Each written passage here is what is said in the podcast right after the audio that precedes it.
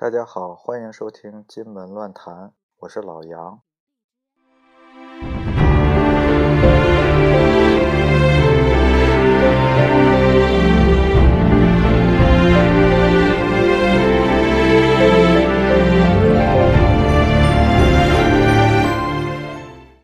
昨天夜里失眠的时候，然后看了一眼手机，朋友圈上疯传了一件事。嗯，今天早上我看也有主流媒体证实了啊，就是天津南开大悦城有两名儿童意外坠楼身亡。这件事儿呢，昨天晚上看了以后，本身就失眠啊，然后搞得更睡不着了，然后就思考了一下。本身听《金门乱谈》这个节目的朋友也知道，老杨。之前有些期节目里也提过这个南开大悦城，这个呢应该是天津比较，应该说首屈一指的 shopping mall，嗯，人头攒动啊，尤其是周末，举家经常都是举家，嗯，一家三口啊，或者是更多的成员一起去，因为它有一个非常大的停车场。然后还有吃饭啊、看电影啊，各种娱乐项目也很多，所以呃，亲子的话呢，去大悦城也是不错的。嗯，本身那个大悦城呢，嗯，它那个现代的建筑呢，呃，有一有有有很多地方有一个特别大的中庭，嗯，直接就相当于如果你在四楼吃饭的话，可以直接看到负一层的景象。嗯，特别明显就是它的那个南楼南配楼呢，嗯，从四层呢直接看到负一层呢是一个溜冰场，就可以看到在溜冰的人做出各种动作，当然也有很多人在那儿欣赏啊。然后这次事件，呃，我看掉落的呢是说是在江泰五二旁边的那个中庭，嗯，那块儿我记得我上次去的时候。呃，好印象不是特别深了，好像是放了一个放了一个牌儿，然后上面写着就是危险勿靠近。本身大悦城那个那个护栏呢，网上我想朋友们也可以看到那个图片啊，是一个玻璃的，然后上面呢它还有一个挺宽的扶手，本身看起来就不是感觉很安全，所以一般老杨带。孩子去的时候呢，都不会去离那个地方很近，呃，因为本身觉得那个东西看起来，因为玻璃的嘛，本身就没那么感觉没那么厚实啊，而且它上面呢是一个特别宽的扶手，所以这这两个呢，嗯，应该说。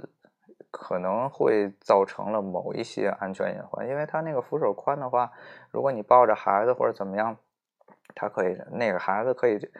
有可能会踩在那个扶手上，或者说是坐在那个上边，其实都是非常危险的一个动作。哎，所以说这次事件呢，是非功过，我想咱们就不去评价了，本身是一个非常悲惨的事情啊。发生了两个鲜活的小生命就这么消失了，然后这个家庭呢，肯定也会分崩离析、支离破碎。嗯，本身一家高高兴兴四口人去大悦城玩，然后回来的时候就造成这么一个结果，肯定是一个非常不幸的事儿。然后老杨就在想，就是这些意外事情。然后就想到了前一段看到手机上的一个视频，就是父子两个人去超市逛，然后他那个那个视频呢是超市的监控录像拍下来的，那个小孩站在他父亲身后，然后抓着父亲的两个手，使劲往后拽他父亲，然后他父亲呢向前走，然后俩手背后被小孩拽，哎，拽一下，拽两下，反正就很艰难的往前走啊。然后这这个小孩应该也挺大的了，劲儿也挺大，使劲一拽，然后他父亲重心不稳，就往后坐，咣一下就坐在那个小孩的颈部和头部那块儿，直接当时那小孩就没有反应了。当时，然后后续呢也也没有关注，然后看了有一些评论说可能也是死亡之类，反正那一下看那个视频确实是挺惨烈的。反正这些意外呢发生呢，嗯，应该说都是一个特别偶然的情况，但是偶然中是不是有必然呢？或者说？今天我看了一些微博或者知乎上网友的评价，有很多观点啊，比如说说你这个做父母需要考试，需要规避风险或者之类的，是不是有道理呢？我也不知道。但是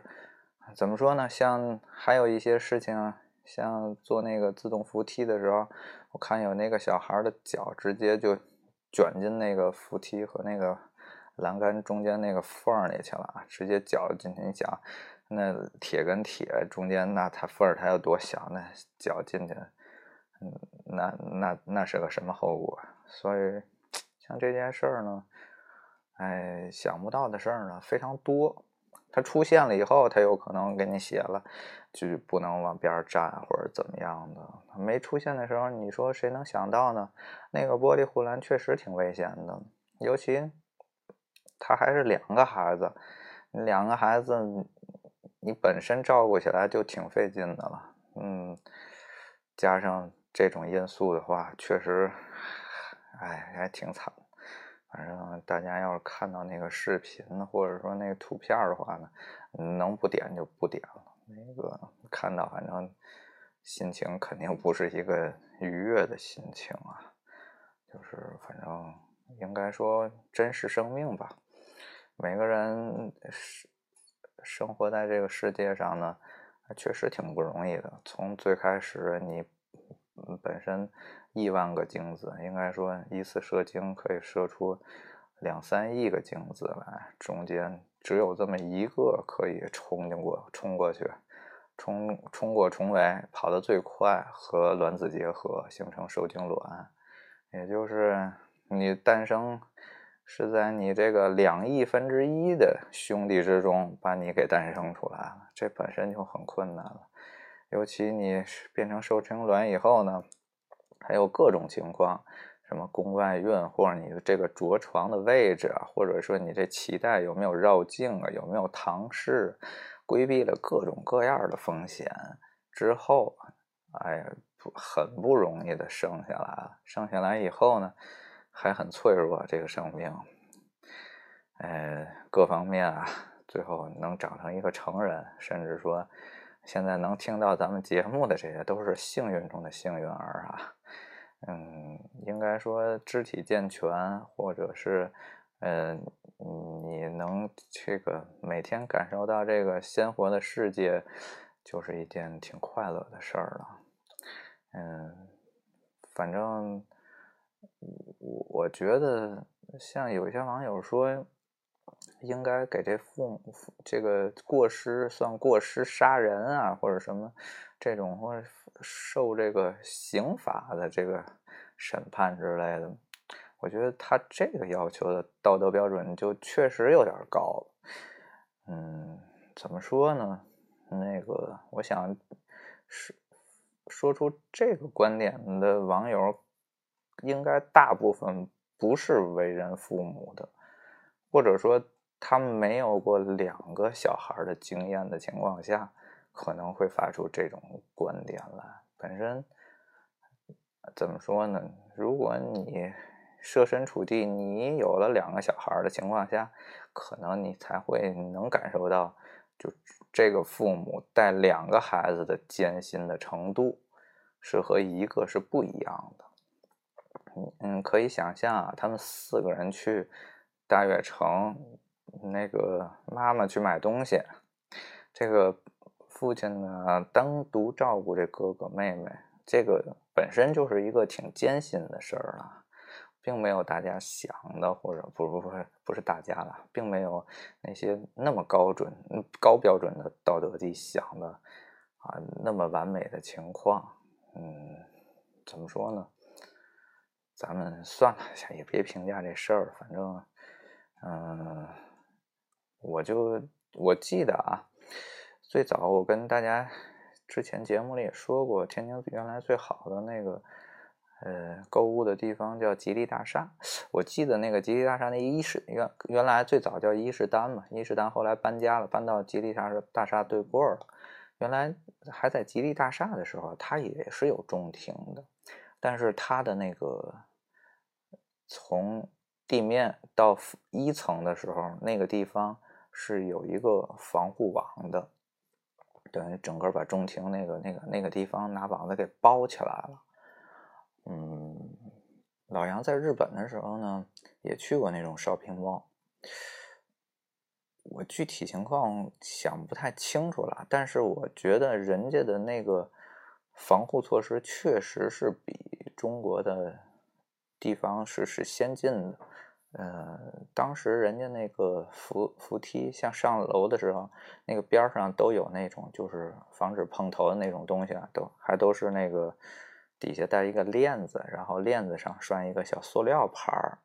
这样的一个情况，就是不会你一探头，那撞到那个牌上也没关系啊。但是当时在中国这边那个商场，天津这边商场还不是那样子，我记得还是一个铁的或者什么的。所以说，实际上它那个安全的防护的情况呢，还是挺到位的。某一些程度上，当然，如果说是像电车这种的，确实跟。像咱天津这个地铁比就比不了了，咱天津地铁一号线不说了，一号线建的早，还是一半一半防护了，那一半防护就已经很高了，那个成人根本就不可能跨得过去，那得蹦起来才能跨过去。那二号、三号线、六号线全都是整体封闭车门的，也就是说你想卧轨什么的几乎是不可能啊，你根本就。在车没停之前，你根本就跨跨不到那个轨道上去。这个确实比外国先进的不知道多少了。尤其咱们这个像天津这个进地铁都得安检啊，就跟飞机、火车一样，都得过那个东西。然后还有人工给你扫描，然后摸你口袋什么的。我觉得这个怎么说呢？是不是有添了一些麻烦？但是相对来说，也会给人更安全的保障啊。这本来这个这个自由的程度和这个安全的这个这个这个保障方面，可能就有一点冲突，所以呢，也会产生这种情况。嗯，我就不知道这件事发生以后，这个南开大悦城会不会有一些措施啊？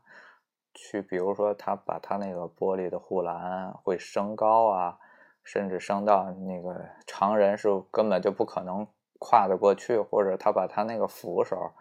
降降成一个更更细的呀，或者怎么样的，嗯，是不是会做这些，或者说会不会加这个防护网之类的，那咱们就不不知道了。这人家的商业行为本身，他既然能开业，他的。各项嗯，这个也符合这个安全标准啊，但是是不是有瑕疵呢？嗯，反正也有可能吧。但是呢，就跟那个动物园老虎伤人那一样，你说这个人家都告诉你了，别下车，别下车。下车有可能被猛兽攻击，你你非不听话下车，你被老虎叼走了，你你说这件事儿赖人元芳吗？那肯定你也赖不着人元芳啊。当然，那个我看后续有一点转转折情节之类的，后来那个受受伤的那个那个人也现场又说了一些那个其他的事儿啊，说什么指示不明或者什么的。反正这种事儿怎么说呢？你既然你选择下车了，我觉得，嗯，即使是对方有责任，但是你没有确定百分之百安全情况下，这个责任还是主体还是应该是这车上这个人啊，就跟这个坠楼一样。大家反正大悦城这次肯定是火了一下，哎，应该说是一个不是很好的。火的这么一个一个事儿啊，但是，嗯，也发人深思啊。一个 shopping mall 还是二孩儿，这就是中国未来的这个家庭现状。本身你照顾两个孩子就挺困难的，你还这个想的事儿这么多，对吧？你并不是每个家庭都能请得起两三个保姆跟着你啊，把孩子照顾的那么好。哎，反正不知道这个中国这个。以后二孩这个成为主流以后会怎么样？咱们也